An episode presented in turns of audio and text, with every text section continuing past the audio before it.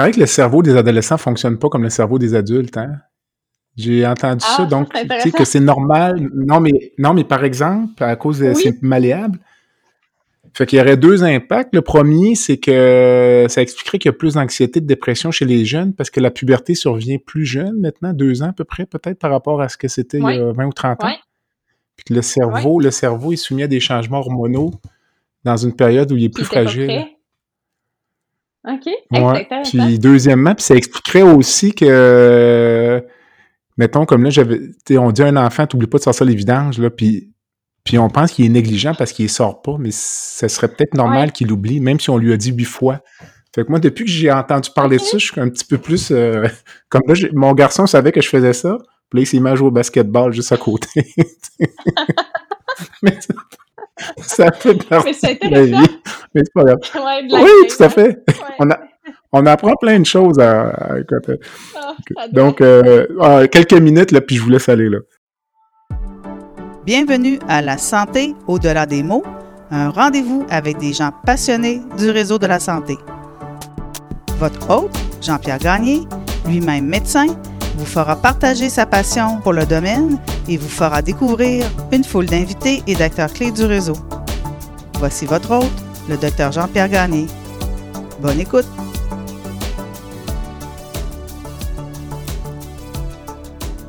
La formation des médecins résidents du Québec fait rarement la une. La Fédération des médecins résidents du Québec représente leurs intérêts.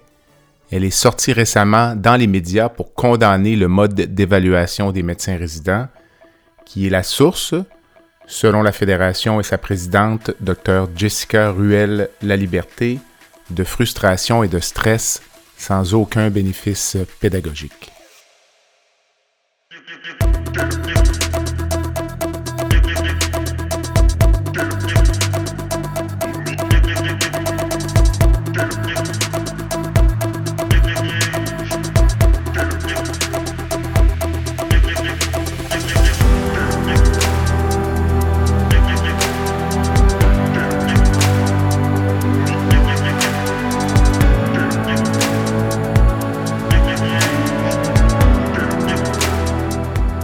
Cette semaine, mon invité, Dr Jessica Ruel-Laliberté, présidente de la Fédération des médecins résidents du Québec, me présente l'organisation. Nous discutons également de son impressionnant parcours, mais nous discutons avant tout de l'enjeu lié à l'évaluation des résidents, puisque les résidents d'aujourd'hui sont nos soignants de demain. Bonne écoute.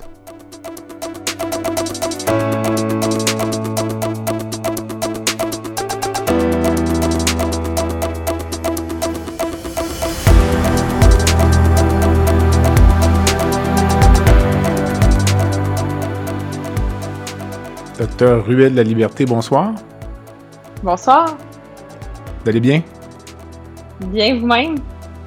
Oui, merci de vous euh, prêter à l'exercice du balado La santé au-delà des mots euh, pour parler aujourd'hui, un, de ce qu'est la Fédération des médecins résidents du Québec, euh, de votre parcours, puis également parler du processus d'évaluation des résidents là, qui a été passablement modifié au cours des dernières années. Puis vous Mhm. avez, euh, la FMRQ est sortie publiquement là, récemment, là, il y a eu deux articles dans le Devoir qui font référence à ce problème-là. Les deux articles seront sur les notes de votre balado. Donc, euh, en consultant votre CV, je voyais que vous étiez impliqué depuis longtemps là, dans ce que j'appellerais le syndicalisme étudiant, si on veut, en quelque sorte. Je dirais impliqué dans euh, les communautés étudiantes ou dans, euh, dans la pédagogie médicale euh, depuis plusieurs années, oui, effectivement. Pour moi, c'est ça a toujours été important de, de se dire qu'est-ce qu'on peut faire de mieux, comment on peut euh, euh, faire bouger certains projets. Puis j'ai toujours trouvé ça super stimulant de m'impliquer dans les dans les fédérations euh, euh, médicales. Donc oui, depuis le début de mon parcours, quand même assez euh, impliqué.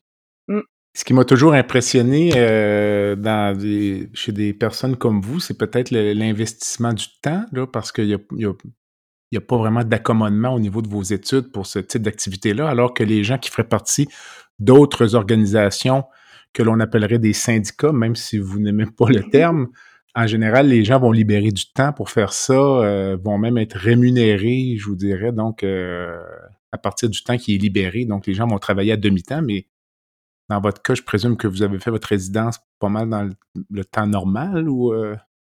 Oui, exactement.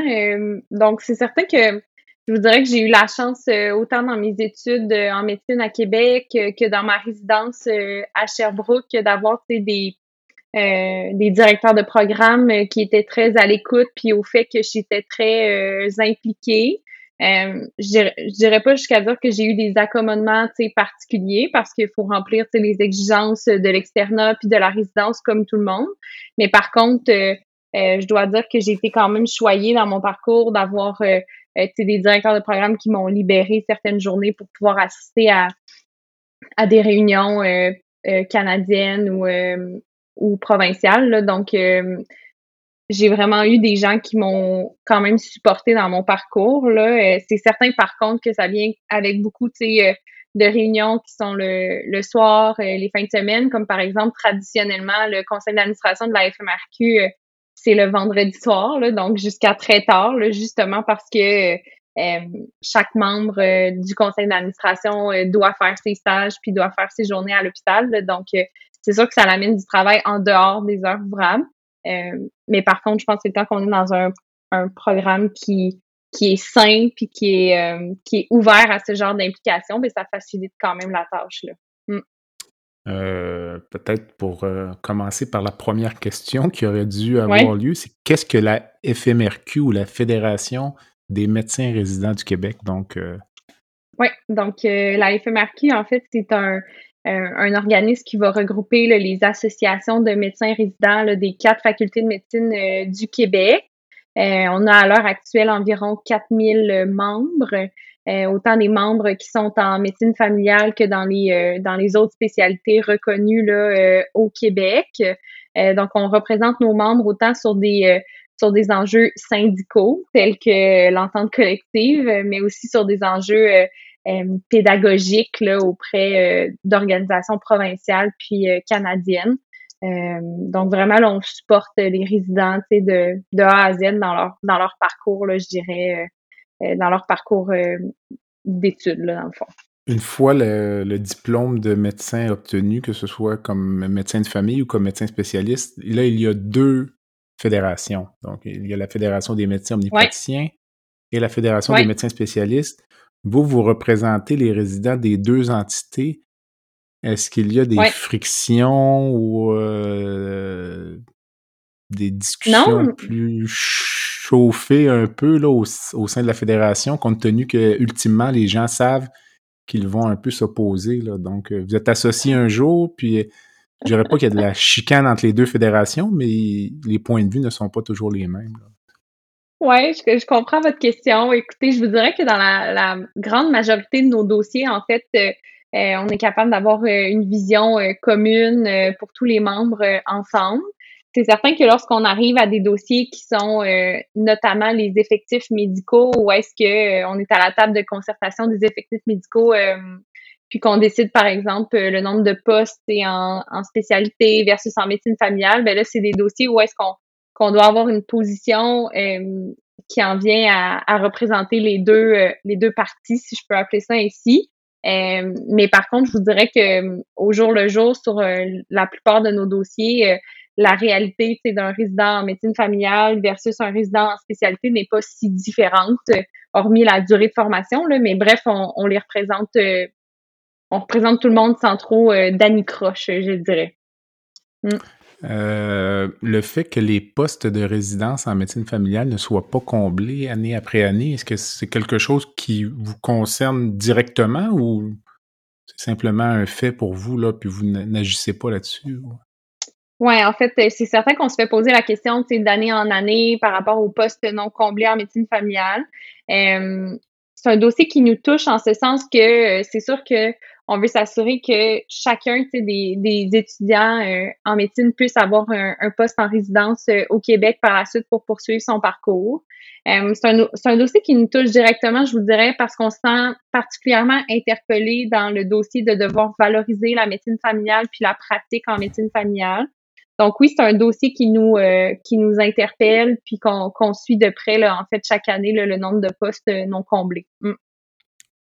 Pourquoi, selon vous, ces postes non comblés là oui, c'est une grosse question. Euh, euh, beaucoup de facteurs, là, euh, je vous dirais. Je pense que dans les dernières années, il y a eu malheureusement beaucoup de doctor bashing.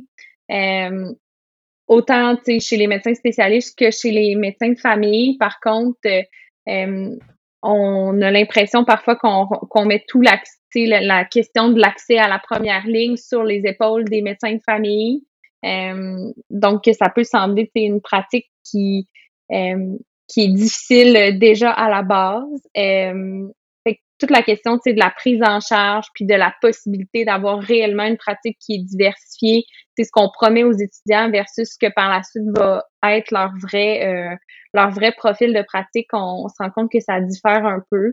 Euh, donc c'est sûr que pour nous, il faut continuer de valoriser la médecine familiale, euh, mais il y a toute la notion de doctor bashing puis de l'accès de la première ligne au Québec qui repose comme sur, sur seulement sur les épaules des médecins de famille qui euh, qui vient peut-être euh, décourager certains à accéder à, cette spécialité-là. Là. Hmm. J'avais, j'ai fait il y a quelques semaines une entrevue avec euh, Maurice Godreau, qui est le président du Collège des médecins. Ouais. Puis ce que je lui proposais, c'est peut-être que même le concept même de, de médecine familiale, c'est peut-être ça l'enjeu. Là. Il y a, peut-être 10 000 médecins de famille au Québec. Là. J'aurais tendance mm-hmm. à dire moitié-moitié euh, médecins de famille, médecins spécialistes. Mais dans la fédération des médecins spécialistes, il y a des divisions. En médecine de famille, il n'y a pas de division. Alors de penser qu'une fédération représente de façon adéquate 10 000 membres qui ont des pratiques complètement différentes. Je me demande si c'est pas là un enjeu. Puis quand vous dites la première ligne, on fait reposer ça sur les médecins de famille. Et dans les faits, ce ne sont pas tous les médecins de famille qui font de la première ligne. C'est comme si on se trouvait à diluer les problèmes sur l'ensemble des médecins de famille, alors qu'il y en a pour certains pour qui ça ne les concerne pas du tout. Là. Le médecin qui mm-hmm. fait du CHSLD 5, 40 heures par semaine, ce, n'est pas de la première ligne, mais il porte ça un peu. Je sais pas. Euh, oui, je comprends votre point. Euh, moi, j'ai même j'ai un frère qui est. Mes deux frères sont médecins, mais l'un d'eux se questionne, qui est médecin de famille, l'un d'eux se questionne même sur l'avenir de la médecine familiale, à savoir si ça ne va pas disparaître. Un peu à cause de ça. Donc. Euh, intéressant. Hmm. Euh, je pense qu'il faudrait poser la question à Dr. Amio, le président de la FMOQ, mais effectivement. C'est un objectif. mais effectivement, tu sais, je pense que votre point de vue est intéressant. Euh, je pense aussi qu'il faut beaucoup se questionner sur euh, euh, ce que les autres professions peuvent nous amener justement dans l'accès à la première ligne. je pense que ça doit faire partie mm-hmm. du débat, là, les IPS, les pharmaciens. la jeune génération, je vais appeler ça ainsi, a, a beaucoup été exposé, on va dire, à la à l'interdisciplinarité. C'est quelque chose qui est enseigné maintenant sur les bancs d'école à l'université. Donc, je pense que la jeune génération de médecins va être euh, à tout le moins euh, beaucoup plus à l'affût euh, de l'interdisciplinarité en médecine puis en, santé en général. mais ouais, je vous, je vous invite à poser la question à Dr Amio, voir ce qu'il en pense. Dites-moi, globalement, diriez-vous que les médecins résidents en fin de formation au Québec, globalement, là, se sentent prêts à entrer en pratique? Ou en général? Oui, en général, en fait, euh, c'est un c'est une question qu'on pose à nos médecins euh, finissants. En fait, là, dans leur première année de pratique, un sondage est distribué à euh, à nos à nos ex-membres, si on veut, pour savoir un peu leur profil de pratique, où est-ce qu'ils ont été, où est-ce qu'ils ont décidé d'aller pratiquer ou d'aller faire un fellow, puis est-ce qu'ils se sentaient prêts à leur début de pratique. en général, la réponse est favorable. Les gens se sentent prêts à aller pratiquer. Euh, dans certaines spécialités, incluant bon la médecine familiale justement, euh, certains auraient voulu avoir quelques mois euh, de stage de plus. en fait, non pas non pas parce qu'ils ne se sentaient pas prêts, mais plus parce que avec l'attribution de leur PEM, donc de leur poste de où est-ce qu'ils allaient qu'ils vont pratiquer, ils auraient aimé avoir quelques mois supplémentaires de stage pour pouvoir aller chercher un peu des compétences qu'ils savent qu'ils vont devoir euh, euh, avoir dans leur profil de pratique. Donc, euh, certains auraient voulu, c'est ça, quelques mois de stage de plus en fin de, de résidence pour, par exemple, faire quelques mois d'urgence de, plus si finalement le poste qu'ils ont obtenu va amener quelques chiffres à l'urgence. Mais je vous dirais que sinon, en médecine spécialisée, en général, les, les ex-résidents répondent de manière favorable par rapport au fait qu'ils étaient prêts, qu'ils se sentaient prêts à aller pratiquer. D'accord, d'accord. Pour nos auditeurs non euh, médecins, disons, quel est le parcours pour être médecin spécialiste au Québec? Souvent, les gens demandent euh, Tu as fait combien d'études? Euh, ça a pris combien de temps? Les gens sont souvent impressionnés, disons, par la durée. Donc, pour devenir médecin spécialiste, puis pour travailler en milieu universitaire, on rajoute une petite couche de crémage de plus. Donc, on parle de combien d'années? Oui. Donc, en général, le doctorat en médecine, habituellement, c'est cinq ans avec l'exception de, de Sherbrooke pour qu'on puisse faire un, un, doctorat en médecine euh, de euh, quatre ans. Euh, bon, il y a quelques autres exceptions ailleurs. mais bref, quatre ou cinq ans pour le doctorat en médecine. Par la suite, la résidence en médecine spécialisée. La plupart des programmes, c'est cinq ans. quelques programmes, six ans. Mm-hmm. Donc là, on est quasiment on est pas mal rendu à dix ans. Euh, mm-hmm. Puis par la suite, euh, si on veut euh, travailler en milieu universitaire, ben là, il faut aller chercher une formation supplémentaire qu'on appelle bon une formation complémentaire, un fellow, en, le terme le plus connu. Et là, on rajoute un an, deux ans, voire trois ans dans, dans certains cas.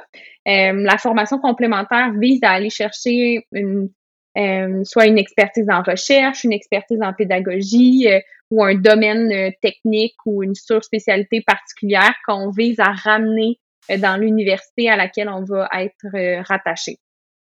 donc, si on, met ça en général, là, un médecin spécialiste, habituellement 10 ans. Si on rajoute une carrière universitaire, 11 à 12 ans d'université. Et s'ajoute à cela, vous me corrigerez, dans bien des cas, pour préparer une candidature de fellowship, souvent en cours de résidence, euh, une maîtrise ou euh, une formation clinicien-chercheur, comme dans votre cas, euh, vous avez rajouté une maîtrise en épidémiologie clinique pendant votre doctorat en médecine ou... Oui, moi ça a été pendant mon doctorat, mais oui, on peut aussi faire une maîtrise en justement en épidémio, un clinicien-chercheur, donc bref, des, des, des formations supplémentaires en recherche qui peuvent se faire autant durant le doctorat en médecine que durant la résidence. Puis là, justement, certains vont euh, ajouter un an, voire deux ans de euh, formation supplémentaire. Mm. Dans votre cas, je veux être sûr de bien comprendre, pendant le doctorat en médecine qui compte là, pour les gens donc euh, non initiés, en théorie 200 crédits, c'était le cas à l'époque, vous avez rajouté 45 crédits de maîtrise. Oui. Quand même. Mais en fait, le programme de l'Université Laval euh, permet quand même une bonne euh, flexibilité. Je pense que la, flexibilité, c'est la, c'est la clé dans tout ça. Euh, mais bref, j'en ai profité mes étés de congé, si on peut dire en, entre parenthèses de congé. J'en ai profité pour faire des crédits de, de stage de recherche, justement. Là, donc, après ça, j'avais des sessions universitaires un peu plus chargées pour pouvoir faire les cours de recherche, là, donc d'épidémio-clinique en même temps que les cours de médecine. Euh, honnêtement, c'était c'était pas si intense que ça. Ça se fait bien. Je trouve que euh, une résidence en spécialité chirurgicale, c'est pire. Mettons, si j'avais à comparer, là. Euh, ah ouais. mais qu'est-ce qui vous a poussé, là, disons, parce qu'après deux ans de médecine, de tout de suite prendre un profil de maîtrise, ça veut dire que vous avez déjà un plan devant vous, là. Donc, de commencer une maîtrise pendant votre doctorat en, fait, moi, j'ai vous percevez déjà l'importance, j'imagine, de d'avoir la recherche. Oui, c'est ça notamment. Oui, ben en fait, euh, je vous dirais que tu sais dans ma famille, moi j'ai absolument personne en médecine là, fait que c'était pas euh, j'avais pas eu comme un, un briefing par rapport au fait que si je voulais une carrière universitaire, euh, fallait que je fasse de la recherche ou que j'aie une maîtrise là, fait que c'était pas ça l'idée derrière, c'était vraiment que j'avais un intérêt, je vous dirais pour euh, pour la recherche. Euh, j'ai commencé par un petit projet de recherche, j'ai été intéressée. Je suis tombée sur un, un directeur de recherche qui m'a qui m'a comme convaincue de l'importance de la recherche, mais surtout d'avoir euh, un diplôme d'attaché avec ça si on veut par la suite avoir des avoir des bourses pour certains, réussir des, des, des, demandes de financement pour, pour faire des projets de recherche. Donc, c'est comme, ça s'est fait comme naturellement, rapidement, oui, dans mon parcours, mais c'était mm-hmm. pas à viser, c'était pas parce que quelqu'un m'avait briefé ou que c'était nécessaire dans mon parcours de faire ça. Là. Je comprends. Ça s'est comme fait, ouais, naturellement, ouais. Quand même. Alors, cet horaire très chargé m'amène à vous parler d'épuisement professionnel. Donc, euh, vous êtes très souriante, donc manifestement, ça ne semble pas être euh, un enjeu pour vous à première vue, mais on entend que c'est un enjeu. On va en parler tout à l'heure lorsque lorsqu'on va parler de la formation actuelle. Mais euh, l'épuisement professionnel pour les médecins résidents, c'est un enjeu important pour vous, à ma mm-hmm. connaissance. Oui, mais, mais je pense que dans notre, dans notre domaine, je pense que c'est de plus en plus une, une réalité. Euh, autant la FMEQ, la, la Fédération euh, médicale étudiante du Québec, euh, que, que la FMSQ puis la FMOQ ont de plus en plus de données sur l'épuisement professionnel, que ce soit chez les étudiants en médecine que les médecins en pratique. pour nous aussi, ça devient ça devient vraiment une réalité. je vous dirais que en moyenne, nos médecins résidents passent 72 euh, heures par semaine euh, au travail. Euh, puis ça, ça l'exclut, bon, l'étude, puis la préparation aux examens lorsqu'on est en, en, fin de résidence, puis qu'on doit faire notre collège royal. On a de plus en plus, c'est ça, de données qui démontrent que durant la résidence, certains ont des idées suicidaires, ont des symptômes dépressifs. les données sont quand même assez alarmante. Là. Euh, je vous dirais que euh, c'est un résident sur deux durant sa résidence qui va vivre une forme d'épuisement euh, professionnel ou, une forme de, de symptômes dépressifs pendant plusieurs semaines. Fait que pour nous, l'épuisement, ça fait vraiment partie de notre réalité à la FMRQ. On, on, fait beaucoup de on offre beaucoup en fait de soutien à nos membres euh, en difficulté. Euh, on s'assure d'avoir du soutien psychologique qui est disponible 24 euh, heures sur 24, 7 jours sur 7 via un service qu'on offre à, la, à, la, à la fédération. il y a aussi le programme d'aide des médecins du Québec qui est un de nos, nos partenaires, un programme que l'on que l'on apprécie beaucoup puis que l'on essaie de promouvoir. fait que c'est sûr que pour nous, euh, l'épuisement chez les médecins résidents, c'est vraiment euh, c'est vraiment quelque chose qui est présent. Euh, on, on collige des données, je vous dirais, là, chaque année sur euh, le stress puis le, bien-être de nos membres. On essaie de faire aussi un soutien aux activités bien-être dans, dans, des, dans les milieux locaux. fait que pour nous, la, la prévention de l'épuisement professionnel, c'est vraiment un dossier majeur dans notre fédération. Là. Mm. Quand vous dites que 50% de vos membres ont souffert d'épuisement professionnel, vous, pour vous, vous le définissez comment? Là? parce que c'est par sondage? Que, ouais. Donc, quel genre de questions allez-vous demander euh, pour évaluer ouais, donc on y va. Ouais. Euh, en fait, on a vraiment des questions euh, qui sont basées vraiment sur des symptômes dépressifs là, tels que listés dans le DSM. OK. Donc, euh, vraiment, avec euh, aussi une durée de symptômes, où est-ce qu'on demande euh, ces symptômes-là ont, ont, duré combien de temps, combien de semaines, est-ce que vous avez eu des idées suicidaires, est-ce que vous avez un plan, bref, vraiment des questions intenses, je vous dirais, mais pour nous, c'est des questions qui sont importantes, les, puis les résultats sont vraiment importants pour nous d'être colligés, là, donc donc c'est comme ça qu'on mesure ça ouais, chaque année. Là. Pensez-vous que c'est pire qu'avant ou que c'est simplement mieux documenté, euh, selon vous? Ouais. Ouais, ça, c'est une bonne question. je pense qu'il y a plusieurs facteurs derrière ça. il, y a, il y a des changements. Notre société change. Si on regarde dans, dans les dernières décennies, je pense qu'il y a eu euh, une démocratisation, si on veut, euh, du sujet. C'est-à-dire que euh, de parler d'épuisement, de parler de bien-être, c'est quelque chose qui dans notre société, euh, on en parle de plus en plus. Euh, il y a aussi le fait que on collige de plus en plus ces données-là. Euh, fait que, c'est très dur pour moi de vous dire, il y a 40 ans, quel était le portrait des médecins résidents. Est-ce qu'ils étaient euh, tout aussi euh, déprimés, épuisés? Pour vous dire bien franchement, la réponse, je l'ai pas. Mais je pense que c'est un mm-hmm. que c'est un dossier dont on parle de plus en plus. Puis on a le visage aussi de la société qui change dans les dernières décennies par rapport à ce sujet. Euh, mais ce mm-hmm. que je peux vous dire, c'est qu'à l'heure actuelle, euh, ben c'est certain que pour nous, de l'épuisement, euh, des symptômes dépressifs, des idées suicidaires, c'est vraiment quelque chose qui touche nos membres de manière assez euh, assez prépondérante. Là, donc, c'est un sujet qu'on mm-hmm. regarde de près. Ouais. Parce que vous allez, je vous prédis que vous allez vivre ça un jour quand vous allez être patronne. Mm. Vous allez porter un jugement sur les, résidents qui sont en dessous de vous, puis vous, avez, vous allez trouver qu'ils sont différents de vous. donc, euh, dans votre temps, c'était plus difficile que vous. Vous avez travaillé plus qu'eux, puis c'est générationnel.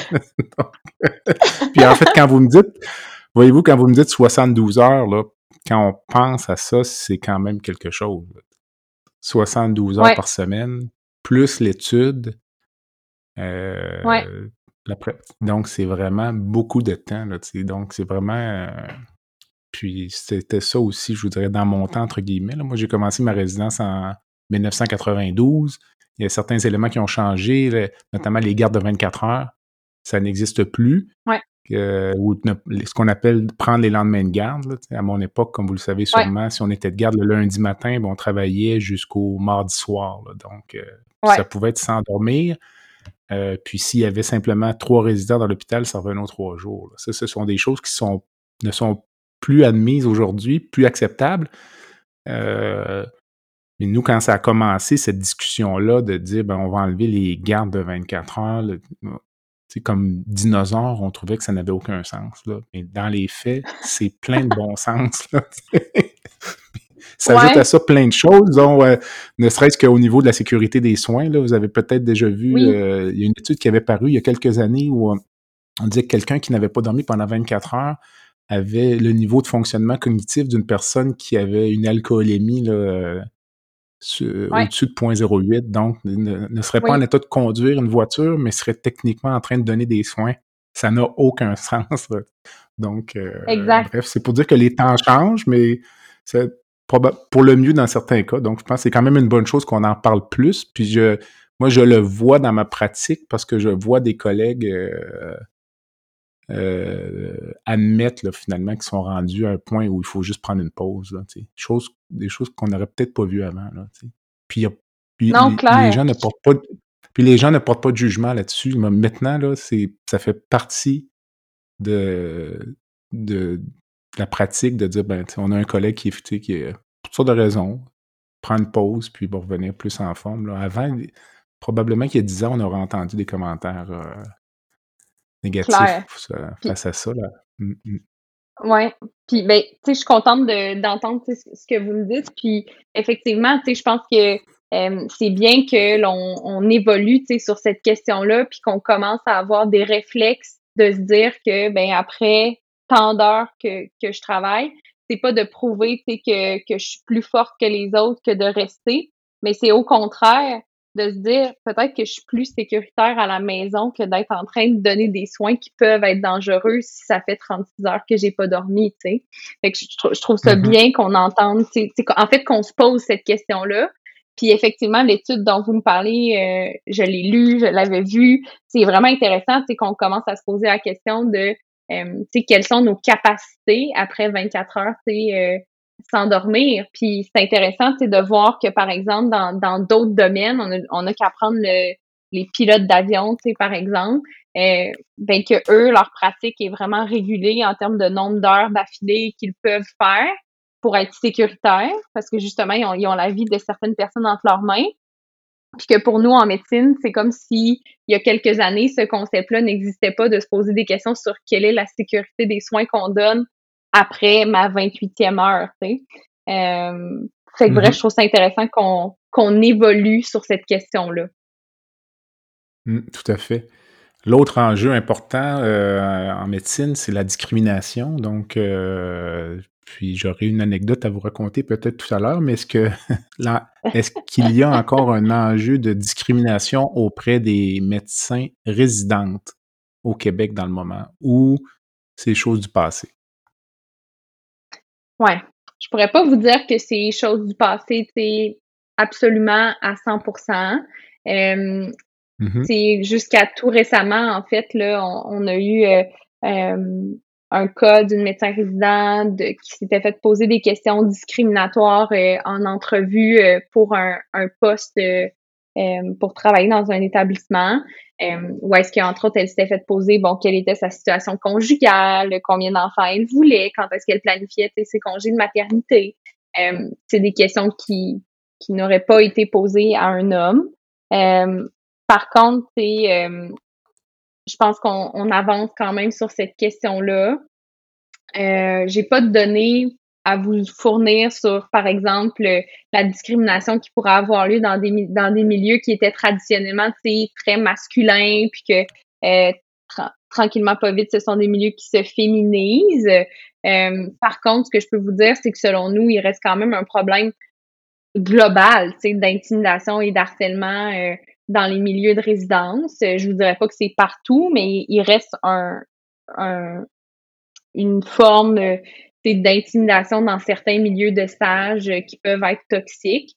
Euh, puis cela va, ce, ce problème-là, je pense, va au-delà du genre ou de la, de la nationalité de la personne. Euh, fait que je vous dirais que j'ai pas beaucoup de données à vous offrir. Oui, il reste mm-hmm. certains exemples concrets de notre côté qui ont amené à, des griefs déposés sur de la discrimination qui a été faite à l'égard de certaines femmes. Euh, mais il y a aussi pour nous un problème global qui reste d'intimidation et d'harcèlement dans certains milieux qui sont plus toxiques, euh, je vous dirais. OK. Mais vous dites qu'il y, a un, mm. problème global dans certains milieux. Ça veut dire que vous, il y a des milieux identifiés là, que vous connaissez à la Fédération ou d'où émanent plus de plaintes finalement? Ou... Oui, puis je vous dirais qu'on n'est pas les seuls. Euh, non, non, bien entendu, mais hum. euh, puis on n'est pas les seuls à connaître ces milieux-là, là, que ce soit les, les, facultés de médecine ou les ou les euh, ou les ou le Collège Royal lorsqu'il fait l'agrément de certains euh, des, des, programmes en médecine spécialisée, entre autres, ben on il y a certains lieux de stage dans certaines résidences qui sont nommés comme étant plus problématique ou est-ce que, euh, par exemple, la convention euh, n'est pas respectée ou est-ce qu'il y a certains euh, patrons ou même autres professionnels qui sont inadéquats envers certains de nos membres? Je pense que ça fait partie de la réalité de plusieurs milieux de travail en général, dans le sens qu'il peut y avoir des problèmes d'intimidation et d'harcèlement dans d'autres milieux qui sont pas nécessairement dans le domaine de la santé. fait que oui, ça reste une problématique qui est vécue chez certains de nos membres, puis on essaie de euh, on essaie de, de, les identifier en fait, puis que euh, pour essayer de faire changer un peu les mentalités euh, par rapport à ce qui est vécu par certains de nos membres. Là. Il reste du travail à faire. Ouais.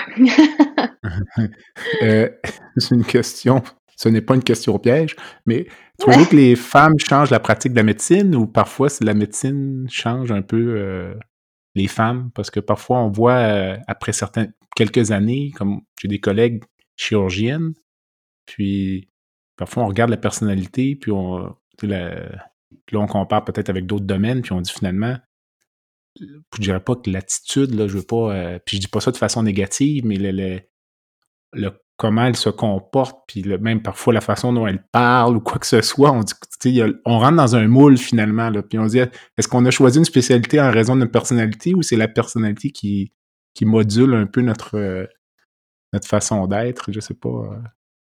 Ouais, mais c'est une question intéressante. Est-ce que les, les femmes vont changer la pratique de la médecine euh, en général?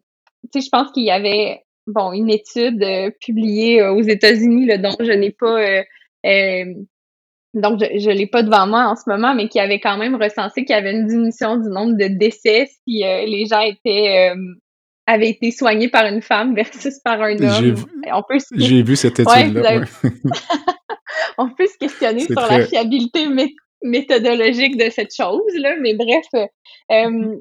je pense qu'il faut pas juste voir la, la question sur le fait que est-ce que c'est c'est juste parce que il y a plus de femmes que la pratique de la médecine euh, va changer. Je pense qu'il y a une mm-hmm. transformation actuellement de la pratique de la médecine en, général, puis il y a une transformation aussi, comme je le disais, de notre société en général actuellement. Et je pense qu'on a déjà entendu des choses euh, négatives là, par rapport au fait que ah ben tu sais s'il y a plus de femmes en médecine, elles vont prendre elles vont travailler moins fort, elles vont prendre moins de patients euh, en charge. Euh, selon moi, faut pas voir ce la féminisation de la médecine comme un comme un problème en soi, puis de, de, de valoriser ou de, de comment dire de répéter certains concepts comme quoi euh, ah ben là s'il y a plus de femmes elles vont prendre moins de patients en charge selon moi on devrait se, se tasser de ce euh, discours là euh, selon moi je pense qu'il faut plus se, questionner sur ben, notre société, on est rendu où en 2022 par rapport à la pratique de la médecine en général. Euh, si on compare il y a 40 ans avec euh, des modèles où est-ce que euh, peut-être que les deux partenaires à la maison ne travaillaient pas, euh, dans le sens qu'il y en avait juste un des deux qui travaillait, l'autre l'autre personne était à la maison, pouvait subvenir aux besoins de la famille. Là, on est plus dans des modèles à l'heure actuelle où est-ce que les deux partenaires vont travailler ou est-ce qu'on parle de plus en plus de bien-être dans notre société? Je pense que c'est plus là qu'il faut se questionner sur c'est quoi l'avenir de la médecine dans les prochaines années, en ce sens que est-ce que chacun de nos médecins vont vouloir travailler en général toute leur vie 70 heures semaine. Je pense qu'il faut se poser cette question-là, mais non pas voir le problème comme ah ben nos médecins voudront plus travailler 70 heures semaine parce qu'il y a plus de femmes. Je sais pas si vous me suivez dans mon discours. Tout à fait. Non, non, ben en fait, moi, je vous posais la question, puis j'ai l'impression parfois de vivre dans un monde de licorne parce que, je sais pas, à Québec, mettons, dans mon réseau proche, là, euh, pour moi, ce n'est pas un enjeu. Euh, s'il y a de la discrimination, moi, je ne la vois pas. Euh, donc, puis là, j'entends parler de choses comme ça, des milieux de stage qui sont encore où il y a de la discrimination connue, là, puis je suis comme ça me surprend, là, ça me déçoit, ça me surprend. Mm-hmm. Puis pour moi, la féminisation de la pratique, ce n'est pas un enjeu, c'est un fait. Puis je pense que peut-être les gains que pourraient techniquement faire euh, nos collègues féminines au point de vue de la qualité de la pratique, ben, on va en bénéficier aussi. Là.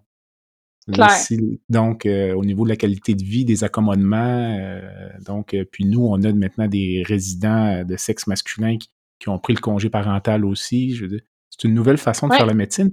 Puis c'est probablement ça qui est normal. Donc, c'est pas ce qui a été fait dans le passé. Donc, moi, je vois ça d'une façon tout à fait positive.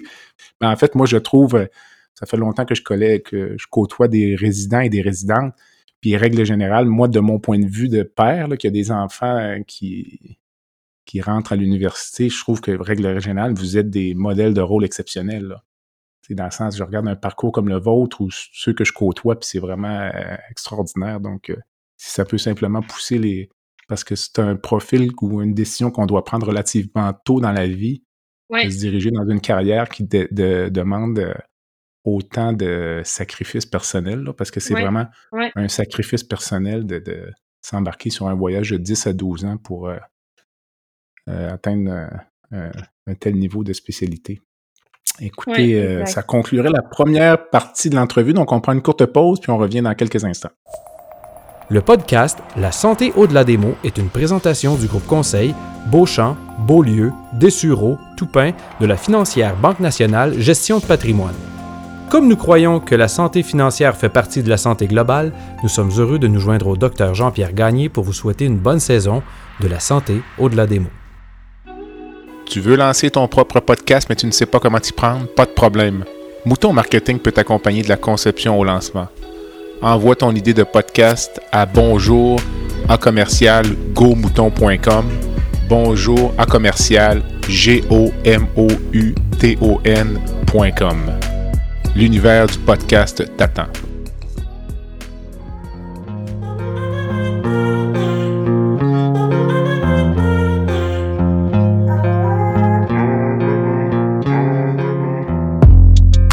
Visitez le site web du balado à www.baladosanté.ca au B-A-L-A-D-O S-A-N-T-E.ca. Visitez également notre page Facebook, envoyez-moi des commentaires, des suggestions d'invités et abonnez-vous au balado sur la plateforme de votre choix.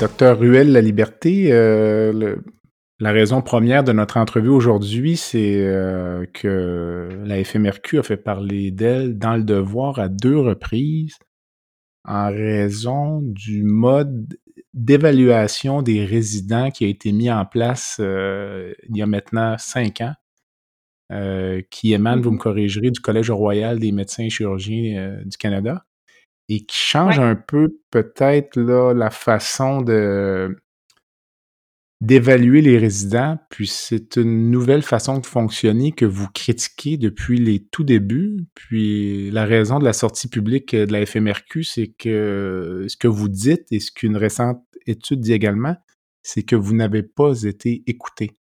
Donc, euh, est-ce que je résume bien le, le constat actuel? Oui, oui, vous résumez très bien euh, le, constat actuel. Puis c'est aussi qu'on, en fait, on, on critique en fait le peu de littérature qui est disponible euh, actuellement qui, et qui, qui vient, en fait, la littérature actuelle ne vient pas supporter ce nouveau mode d'évaluation des médecins euh, résidents en spécialité, alors que dans le concret, ça représente énormément plus de travail, euh, puis des centaines euh, de fiches d'évaluation à remplir. Euh, ça représente aussi beaucoup plus de travail pour nos patrons enseignants qui doivent constamment nous évaluer.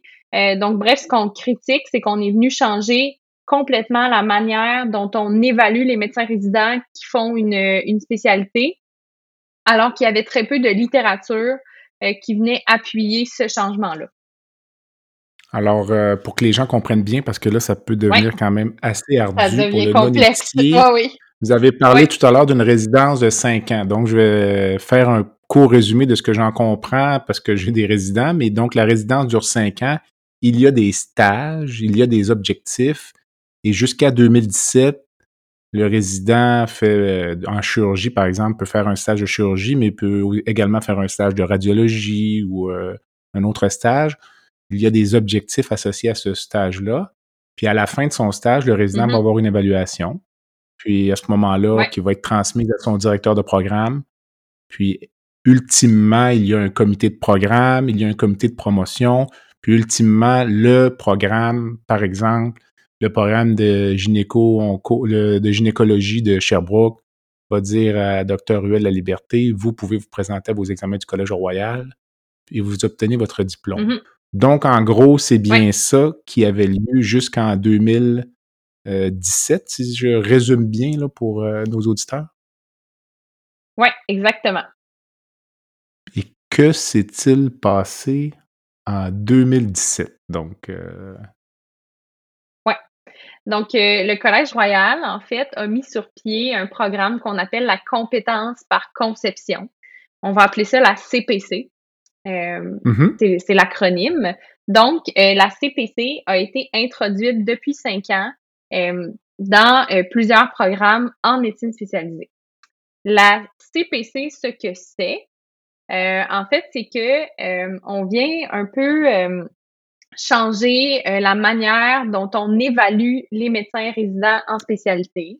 C'est-à-dire qu'on considère maintenant qu'ils doivent remplir des fiches d'évaluation pour plusieurs situations cliniques ou des situations d'habileté technique, euh, en plus de se faire évaluer à la fin de chacun de leurs stages. Donc, dans le concret, ce qu'on dit aux médecins résidents, c'est chaque jour, essaie de remplir une fiche avec un patron euh, d'une situation que tu as vue. Donc, par exemple, tu as réalisé une euh, un une appendicectomie aujourd'hui, fais-toi évaluer par ce patron-là qui t'a regardé faire l'appendicectomie ou tu as vu un patient à l'urgence euh, que tu as révisé au téléphone avec ton patron, mais demande-lui qu'il te remplisse une fiche d'évaluation pour ce patient-là que tu as évalué. Euh, ces fiches d'évaluation-là, dans le cinq ans en, en résidence, il y en a des centaines et des centaines à remplir. Puis, euh, ces fiches-là, en fait, doivent euh, viennent s'ajouter au modèle traditionnel qui est de réussir tes stages avec des objectifs. Donc, pour nous, ça représente une, une charge de travail vraiment euh, supplémentaire, euh, autant pour les médecins résidents, mais aussi pour les, les médecins enseignants euh, qui doivent constamment remplir de ces fiches d'évaluation-là. Euh, puis le système a de l'air facile de la manière que je vous en parle, des fiches d'évaluation, mais le système est très complexe. C'est-à-dire que euh, les médecins résidents doivent vraiment faire un suivi rigoureux de toutes les fiches d'évaluation qu'ils ont demandées. Euh, doivent obtenir une note. Là. Il y a comme une échelle d'évaluation qui est sur 5. Donc, doivent obtenir une note habituellement de 5 sur 5 ou 4 sur 5 parfois c'est accepté euh, pour, pour considérer que cette fiche clinique-là, donc cette APC-là est réussie. Euh, puis il y, a, plein de critères. Là. Donc, mettons pour une APC qui est de réaliser euh, une appendicectomie, ben ça se peut que, que le Collège royal demande en fait qu'on on ait prouvé par sept fiches d'évaluation différentes euh, qui ont été visualisés par trois chirurgiens différents qui nous ont vu faire une appendicectomie puis qui nous mettent une échelle de 5 sur 5. Donc, ça demande un suivi qui est extrêmement rigoureux de la part des, médecins résidents pour savoir qu'ils sont rendus où dans le nombre de fiches d'évaluation qu'ils ont demandé. Euh, et donc, ça, ça vient vraiment alourdir la charge de travail euh, euh de nos médecins résidents qui, dans le concret, la plupart se font même un fichier Excel ou est-ce que vraiment ils remplissent chaque fois qu'ils demandent une fiche d'évaluation, là ils l'ajoutent dans leur Excel. Là, il faut qu'ils suivent le résultat de cette fiche d'évaluation-là pour voir s'ils ont eu 4 sur 5 ou 5 sur 5, parce que sinon, c'est pas une fiche clinique, c'est pas une APC qui est considérée comme réussie. Donc, il faut qu'ils en redemandent une autre pour le même sujet ou la même situation clinique. Euh, donc, ça demande un suivi extrêmement rigoureux. Il faut être très organisé euh, pour réussir à, à, obtenir toutes les APC nécessaires en résidence. Euh, puis, tu sais, ça représente, comme je l'ai dit, un ajout aussi de tâches administratives qui est vraiment important pour nos patrons. Euh, puis l'objectif est vraiment pas euh, euh, de, de, porter le blâme, de mettre le blâme sur nos patrons, mais c'est sûr qu'on a des problématiques aussi où est-ce que certains médecins enseignants, bon, remplissent pas vraiment les APC. le délai moyen là entre le résident qui demande une fiche d'évaluation, puis le fait que la fiche d'évaluation soit remplie, c'est en moyenne 13 jours, selon ce qui est rapporté par nos, par nos membres. Donc, euh, puis bien souvent, en fait, il n'y aura aucune rétroaction verbale qui va avoir été faite sur la, le cas clinique. Là. Donc, pour vous donner un exemple, ben je vois une patiente euh, à l'urgence, je demande une fiche d'évaluation, euh, elle m'est retournée deux semaines plus tard. Donc, on peut se questionner sur la valeur pédagogique euh, de recevoir une fiche d'évaluation qui a été remplie à la à la va-vite deux semaines plus tard. Puis aussi, on peut se questionner sur est-ce que autant le résident que le patron se souviennent réellement de cette interaction-là, de cette patiente-là à l'urgence qu'ils ont vue il y a deux semaines? Euh, puis étant donné qu'il y a peu de rétroaction verbale qui est, qui est obtenue, ben, on se questionne vraiment en fait sur la, la valeur pédagogique de tout ce système-là qui a été mis en place, qui représente une lourdeur administrative incroyable pour très peu de bénéfices selon ce qu'on euh, ce que selon ce que nos sondages ont rapporte, mais aussi selon le rapport des chercheurs qui a été euh, des chercheurs indépendants qui ont cogné avec la FMRQ, qui ont vraiment regardé la littérature qui était disponible derrière euh, la compétence par conception ou l'apprentissage de la médecine à l'aide de, de, compétences euh, puis de fiches cliniques. puis la littérature derrière est vraiment en fait très pauvre. puis c'est pas un système en fait qui a réellement été validé au Canada avant sa, sa, mise en place là à travers le Canada dans tellement de programmes. Ce que ce rapport-là documente, ce rapport qui s'appelle l'analyse critique d'un changement de paradigme pédagogique dans le cadre de la résidence en médecine au Québec. On pourra rendre le rapport disponible sur votre note de balado. Le rapport mentionne également qu'il n'y a pas eu de suivi de l'implantation de ce programme-là. Puis le rapport déplore également le silence euh, des autres instances, que ce soit les universités, le Collège des médecins et le ministère de la Santé. C'est bien ça? Oui, oui, exactement.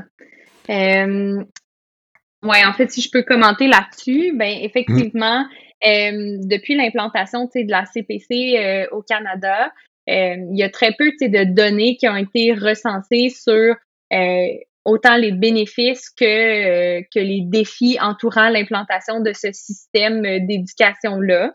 Il y a aussi aucune donnée qui a été qui a été colligée par rapport à est-ce qu'on améliore les connaissances cliniques euh, de, de, de, nos médecins conformes via ces systèmes-là? Est-ce qu'on améliore leurs habiletés techniques? Donc, tu sais, il n'y a aucune donnée là-dessus.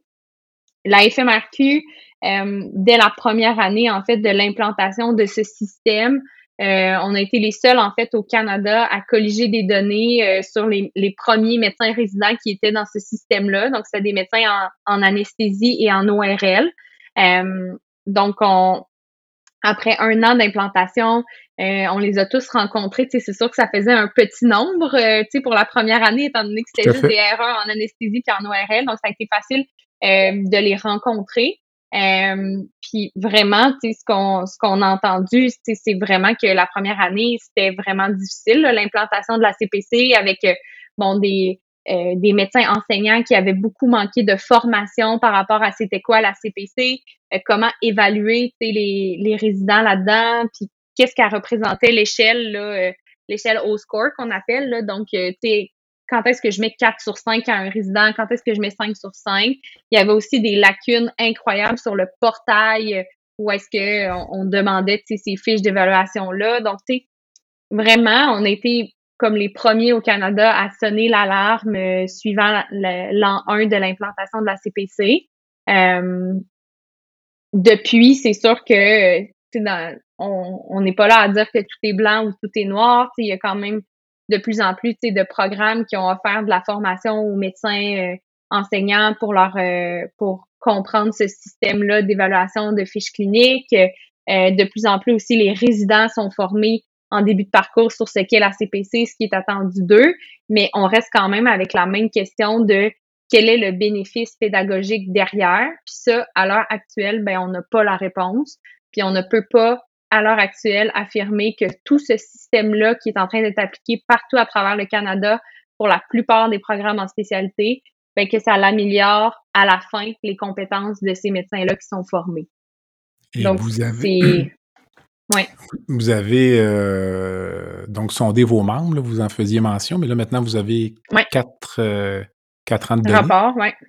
Euh, qui démontrent, on parlait tout à l'heure d'épuisement professionnel, symptômes dépressifs, donc cet élément-là seul vient rajouter une, on parlait de couche tout à l'heure, le couche de fellowship, ça vient rajouter une couche d'anxiété, des résidents même qui s'empêchent de prendre des vacances parce qu'il leur manque certaines euh, fiches d'évaluation, des résidents qui se font, euh, entre guillemets, menacer ou refuser l'accès aux examens en fin de spécialité en raison d'un manque de fiches de spécialité, alors que, selon ma compréhension, ce n'est pas une exigence formelle d'avoir toutes ces fiches-là en main. C'est bien ça, donc? Euh, Exactement.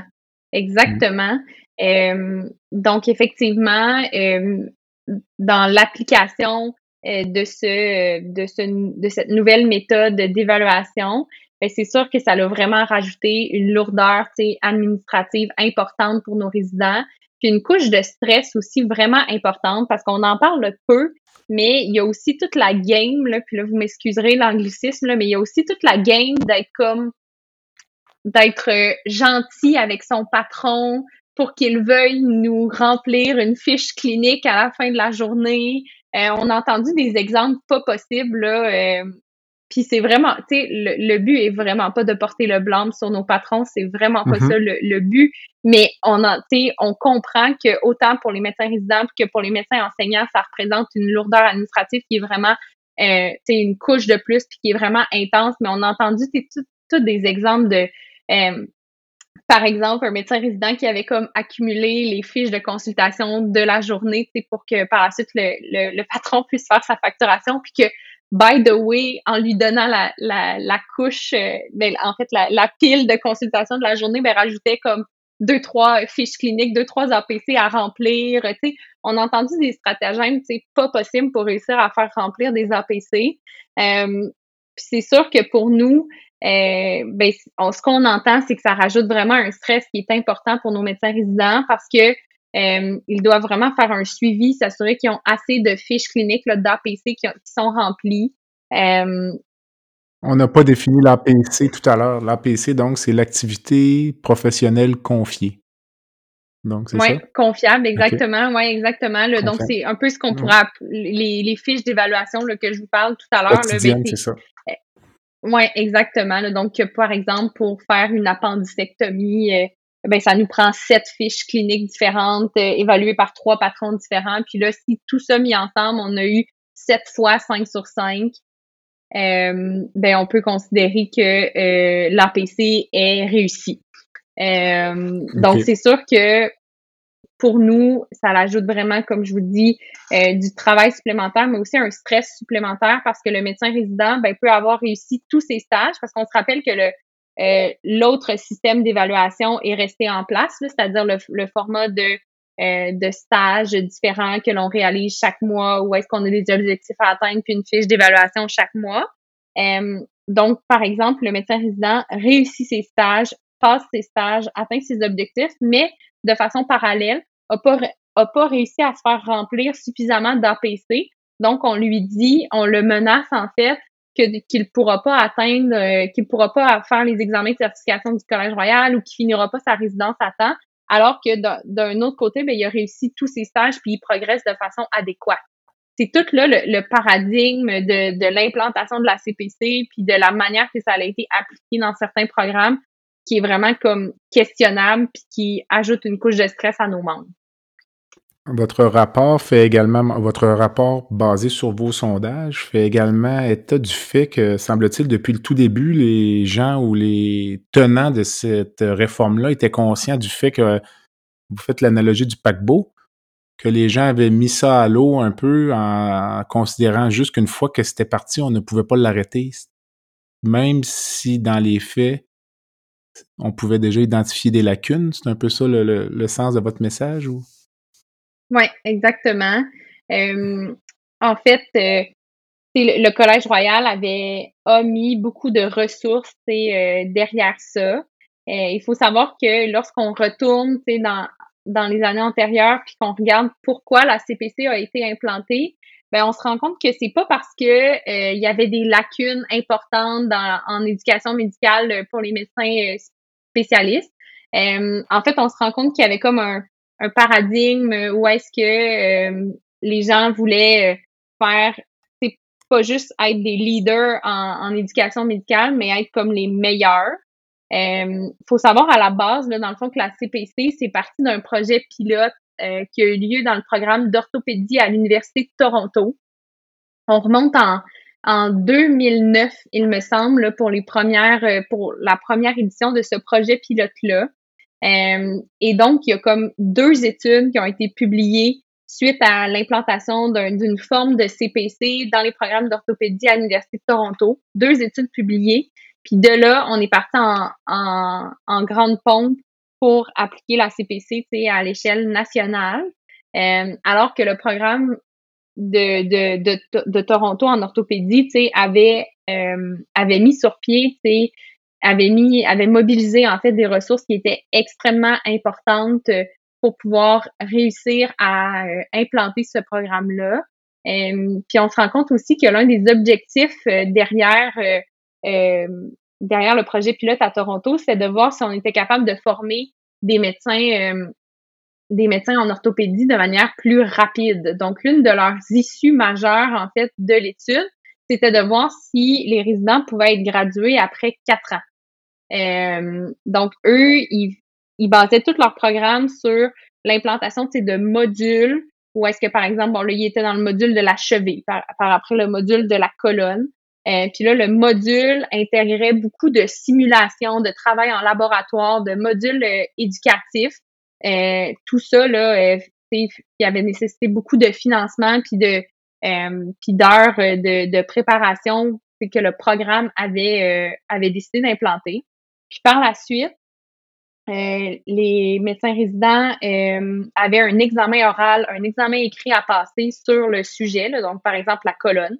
il y avait par la suite des périodes cliniques où est-ce que là, il apprenait à faire vraiment la chirurgie dans un milieu clinique, puis il était évalué par le médecin responsable de la du module colonne euh, qui mhm. venait les évaluer en salle d'op, malgré qu'il était en train d'opérer avec un autre patron. Là. Il venait vraiment se faire évaluer cette journée-là pour savoir s'il était rendu autonome à faire ce cas-là de colonne.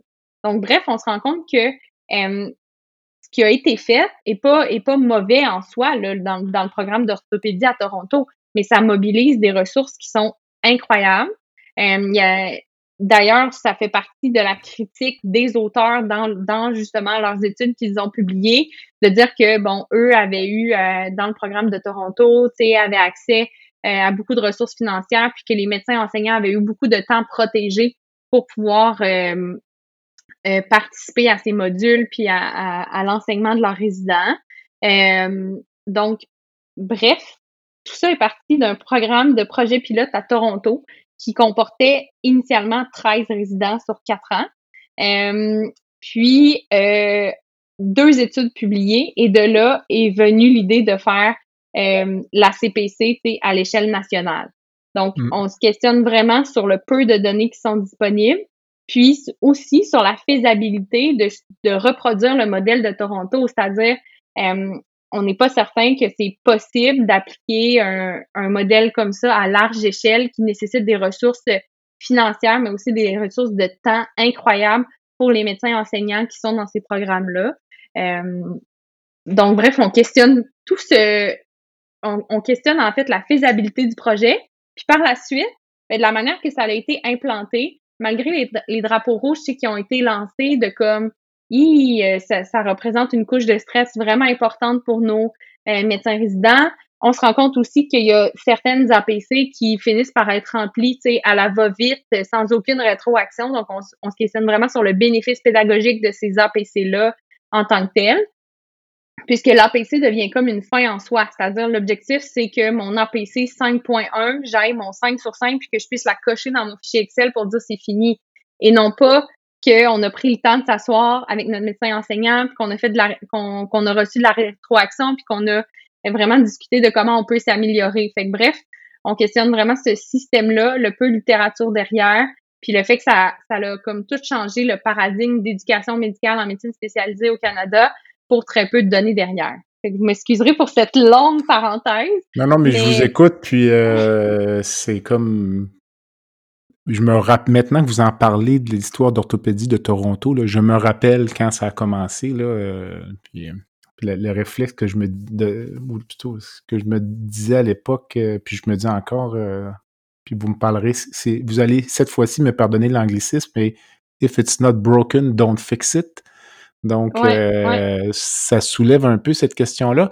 Puis l'autre dilemme que ça soulève, vous en avez fait mention ou un peu, ça touche l'éducation médicale continue, mais ça touche également la formation médicale continue une fois qu'on est en spécialité.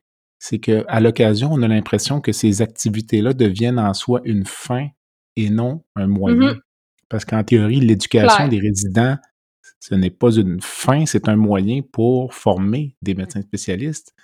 Euh, puis quand ça devient d'une telle complexité, on se questionne sur les motivations peut-être des, des gens qui ont pensé à ça. Puis on, moi, un peu, parfois, je me demande s'il n'y a pas une certaine déconnexion là, par rapport euh, au, au, contexte clinique, mais je ne suis pas près des gens qui, qui raisonnent ça. Puis l'autre élément de dire ben, on pourrait viser une résidence en quatre ans plutôt que cinq, un, ça soulève un enjeu au niveau des ressources parce que vous êtes des résidents étudiants, mais vous êtes également des employés du réseau de la santé.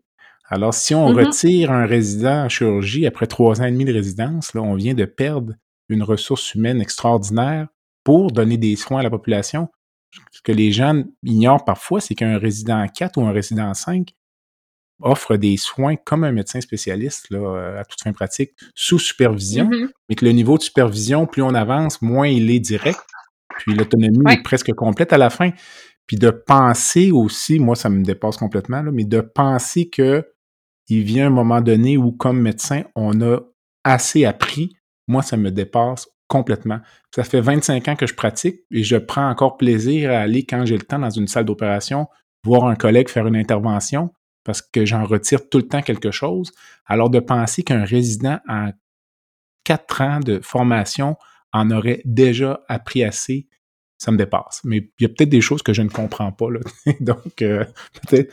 non, mais c'est mais vous avez tout à fait raison. Puis c'est, en, en fait, euh, c'est là aussi qu'on voit un peu la, déconnexion entre bon le modèle CPC, Collège Royal, euh, qui vise un peu justement, qui fait les belles promesses de on pourrait réduire la durée de formation de la spécialité. Puis après ça, on voit la déconnexion totale par rapport à, au modèle actuellement de diplomation en médecine spécialisée au Québec, qui exige un nombre euh, euh, euh, clair de, de formation, un nombre de mois clairs de formation. Donc, la plupart euh, des, des, des programmes en spécialité au Québec, c'est 60 mois de formation.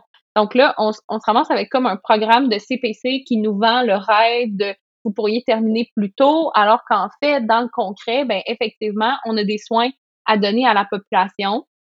On a des mois de stage avec des grilles de stage qu'on peut pas changer euh, comme bon nous semble parce que justement, on a un devoir envers notre société. Puis, euh, si on est attendu le mois prochain en chirurgie générale à Saint-François d'Assise pour donner des soins, puis pour être sur l'équipe, ben on peut pas arriver la semaine avant puis se mettre à toujours changer l'horaire des médecins résidents en fonction de ils sont rendus où, tu sais, dans leurs APC dans le concret, c'est pas quelque chose qu'on peut changer de manière aussi flexible à, à la semaine selon on est rendu dans, dans le nombre de fiches cliniques qu'on a remplies.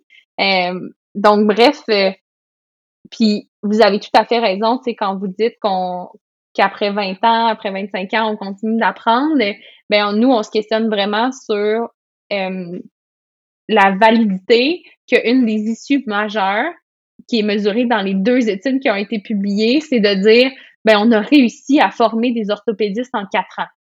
Moins, mais encore. C'est dans le sens que pour nous, c'est pas une fin en soi. Puis, euh, en fait, ça vient pas prouver la valeur pédagogique de cette euh, de cette approche-là que de dire qu'on a réussi à les former un peu plus vite. Je sais pas si mhm. vous me suivez dans ce que j'avance, là, mais bref. Non, non, non, mais euh, en fait, on, on, boit la même eau, donc on est, on est un peu d'accord. vous n'avez pas à me convaincre, mais je suis. Ouais, non, c'est ça. Ça me surprend encore une fois, au point de vue purement là, pédagogique ou euh, intellectuel, de dire qu'on peut, à un certain moment donné, avoir assez appris. Ça me dépasse mhm. complètement. Puis comme je vous dis, on ne cesse. Puis en fait, vous allez le vivre aussi quand vous allez commencer à pratiquer. Vous allez être meilleur après cinq ans de pratique. C'est sûr. Vous avez des meilleures connaissances le jour 1, mais vous êtes une meilleure clinicienne après 5 à 10 ans. je ne connais moins le domaine médical. J'aurais de la difficulté, mais probablement aussi au niveau médical, l'expérience vient se greffer. Mais au point de vue chirurgical, c'est ça m'apparaît impossible de dire que, par exemple, après, euh, dans mon cas, euh, je sais pas moi, 10 résections coliques euh, laparoscopiques, j'ai atteint mon niveau de compétence. C'est complètement faux. C'est complètement faux. Parce qu'à la centième, on va avoir un écueil. Puis l'autre chose, parfois aussi, c'est qu'en résidence, il peut arriver qu'on soit exposé seulement une fois à un cas qui est vraiment exceptionnel. Puis si pour toutes sortes de raisons, ben, on avait nos APC pour ce type de pathologie-là, on ne verra jamais cette, euh, cette, euh, ce cas-là. Puis je rejoins un peu ce que j'ai reçu en entrevue il y a quelques semaines un chirurgien qui est maintenant installé à Saint-Georges-de-Beauce qui a été confronté dans les premières semaines de pratique à un accident industriel énorme, puis il a dû procéder, euh, je me rappelle bien, à une euh, cricotomie en urgence, donc un contrôle des voies ah, respiratoires à l'urgence chez un patient, je pense, qui souffrait de brûlure des voies respiratoires. Puis c'est pas nécessairement quelque chose qu'il avait fait durant sa résidence. Puis le commentaire qu'il m'a fait en citant un des vieux chirurgiens seniors de notre euh, programme, c'est de dire que pendant ses résidences, ce ne sont pas des opérations qu'il avait apprises, il avait appris à opérer. Donc, il avait acquis les compétences pour poser un geste, même s'il connaissait ce geste simplement d'un point de vue théorique. Mais ça, ça prend beaucoup, mm-hmm. ça prend du volume pour avoir ce confort-là. Je suis tellement d'accord. Exactement. Je suis tellement d'accord. Puis, mmh. Oui. Euh, euh, non, je vous écoute, allez-y. C'est juste en, terminant. Oui, non, excusez, c'est juste que je pourrais en parler pendant des heures, mais tu sais, euh, justement, quand on arrive dans les APC, surtout dans un domaine, c'est justement technique, mais on peut, il y a, on se rend compte quand on lit sur la CPC qu'il n'y a aucune validité technique, validité de la littérature derrière qui dit qu'après cette appendicectomie, on est, on est compétent. Dans le sens que les chiffres qui ont été euh, choisis pour dire que pour une appendicectomie, il faut en avoir réalisé sept. Euh, pour les accouchements, euh, je vous dis un chiffre, c'est, c'est pas le vrai, là, mais il faut en avoir réalisé neuf pour être considéré compétent. Mais ce chiffre-là n'est basé sur aucune donnée de la littérature. Mais c'est le chiffre de nombre de fiches cliniques qui a été déterminé par le Collège royal qu'il faut obtenir. Donc, bref, bref, ça me fascine ce manque de, données euh, de la littérature derrière ce, changement de paradigme en éducation spécialisée. Euh, avez-vous une certaine écoute dans le moment là, des euh, on parlait des instances qui n'avaient pas assuré de suivi là, selon l'étude que l'on a citée tout à l'heure, le Collège royal ou les universités. Avez-vous un entre guillemets un retour d'appel ou c'est un silence radio? Euh, ouais, mais je vous dirais que les facultés de médecine sont un peu euh, dans une position particulière, en ce sens qu'ils sont un peu pris entre euh, l'arbre et l'écorce, et l'écorce, euh, c'est-à-dire que leur agrément pour leur programme, l'agrément pour ceux qui sont pas en, médecine, c'est lorsque le Collège royal avec les facultés de médecine vient visiter les programmes pour s'assurer que on, forme les médecins selon bon des, critères euh, objectifs, puis qu'on s'assure que le programme euh, a atteint un certain niveau pour dire qu'il peut bien former des médecins. Euh, donc, bref, les, pour obtenir leur agrément, les, les programmes, ben, ils doivent adhérer à la CPC, puis ils doivent ils doivent embarquer dans ce nouveau mouvement-là avec des médecins enseignants qui remplissent des APC. Donc, bref, ils ont comme pas le choix d'embarquer dans le dans le dans le mouvement, si on veut. Donc, bref, je considère que les facultés de médecine sont un peu pris entre l'arbre et l'écorce actuellement. Le mhm. Collège royal, ça a été un peu plus difficile. Euh, je vous dirais que euh, lorsqu'ils ont, ils ont un projet derrière, qui ont mis beaucoup de, de ressources pour l'implanter, puis qui ont vanté pendant plusieurs années, c'est sûr que euh, la FMRQ, qui dès la première année vient un peu jouer le, le trouble fait, puis euh, lève la main en disant que l'implantation se passe pas super bien, ben c'est sûr que euh, au début, on a un peu, tu sais, le Collège royal a un peu fait la sourde, la sourde oreille. Faut aussi savoir que bon, la filière internationale, du Collège royal vend son expertise, à l'international. Donc pour eux, ça représenterait bon un, un échec euh, qui peut comporter des conséquences financières que de comme d'avouer que finalement la CPC représente peut-être pas la panacée. Donc, je voudrais que c'est un dossier qui est complexe, euh, avec des acteurs qui qui sont tous touchés par le domaine, mais qui sont comme qui ont tous eux aussi leurs intérêts derrière. Donc, c'est un peu difficile mm-hmm. actuellement là euh, pour chacun, je pense, c'est des acteurs qui sont impliqués dans la CPC, de savoir sur quel pied danser, puis euh, quelle va être la suite là. Donc là, pour l'instant, j'imagine que vous attendez un peu les, retombées là, des, euh, des, études publiées récemment, c'est ça? Exact. Euh, c'est sûr que pour nous, tu sais, euh, l'étude qui a été publiée par les chercheurs indépendants qui ont regardé toute la littérature derrière la CPC, pour nous, ça, ça représente quand même quelque chose d'important, puis on espère que ça va ouvrir à tout le moins le débat sur la question. Euh, parce que, dans les quatre dernières années, si on veut, euh, la FMRQ a, surtout, sais, euh, questionné l'implantation de la CPC, c'est-à-dire comment, dans le concret, c'était appliqué dans les milieux, puis comment c'était difficile de faire remplir des fiches. Mais là, le débat, je trouve ça intéressant qu'il se déplace aussi sur quelle est la littérature derrière ce programme-là. puis c'est ça qui a été fait avec le, dépôt là, du mémoire, le, des chercheurs. Donc, bref, je pense que le débat euh, va pouvoir euh, plus se porter sur la littérature derrière, ça, c'est intéressant. Ou sur l'absence de littérature, peut-être. Ouais. c'est ça. Alors, je vous retiens déjà un, un certain temps, docteur Huet de la Liberté, mais mon entrevue comporte généralement une section baguette magique, là, même si le sujet est sérieux, euh, on peut quand même terminer ça sur une note euh, joyeuse. Donc, il y a une section baguette magique dans l'entrevue. Ça permet souvent de connaître l'invité un peu euh, sous une autre facette. Donc, moi, je vous laisserai dans un premier temps changer une chose dans le système de santé en septembre 2022. Ce serait quoi? Oui, mais c'est une très bonne question, une question qui est, qui est difficile à répondre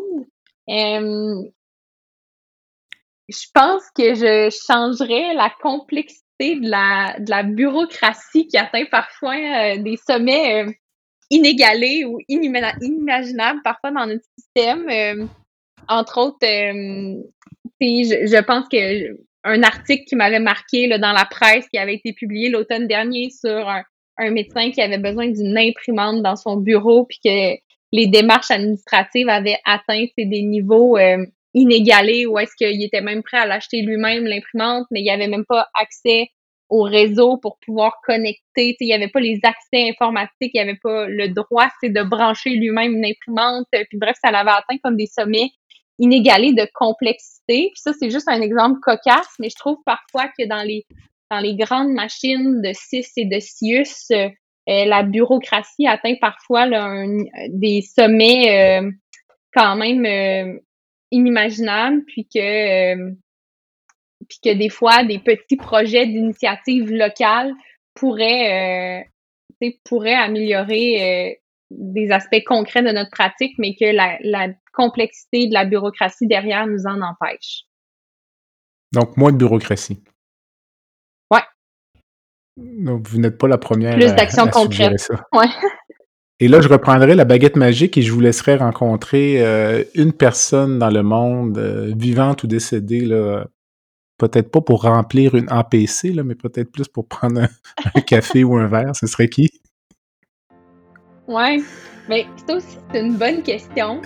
Euh, mais je rencontrerai Dr. Sophie Motard. Euh, orthopédiste, euh, oncologue à Maisonneuve-Rosemont. On a pu la voir bon, dans De Garde 24-7. Euh, là, je triche un peu parce que je l'ai déjà rencontrée externe. C'est sûr qu'elle se souvient plus de moi.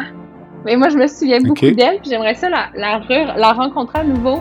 je trouve que c'est une femme, bon, inspirante, mais qui a aussi vraiment une belle une belle des, vraiment des belles relations qu'elle développe avec ses patients. je trouve ça exceptionnel le lien qu'elle a avec ses patients. Une, femme qui, qui, est impliquée en recherche, euh, qui, qui, a étudié à, l'époque où est-ce que l'orthopédie était plus un, monde d'hommes. Tranquillement, ça se féminise, mais quand même. Bref, j'aimerais beaucoup la rencontrer à nouveau. Mm. Ah ben ça, c'est quand même accessible, parce qu'il y a des gens qui me donnent des choix plus difficiles que ça. non, non. Très terre à terre, moi, dans la vie. Quelque chose d'accessible, faisable. C'est très bien. Et on, on pourrait faire des démarches.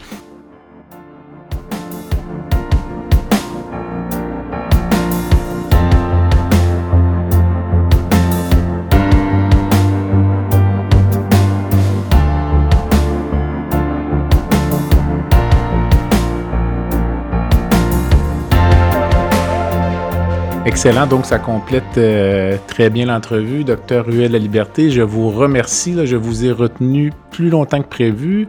C'est un sujet qui peut paraître un peu plus aride pour euh, les non-initiés, mais je pense que c'est quand même important que la population soit au fait des enjeux vécus par les jeunes euh, médecins qui vont les soigner pour les 20 ou 30 prochaines années. Donc, c'est dans cette optique que je voulais vous rencontrer ce soir. Donc, je vous remercie énormément. Merci à vous. Puis euh, peut-être à la prochaine, là, avec euh, peut-être avec Dr Motard. Donc à bientôt. Bye. Merci. Bye bye.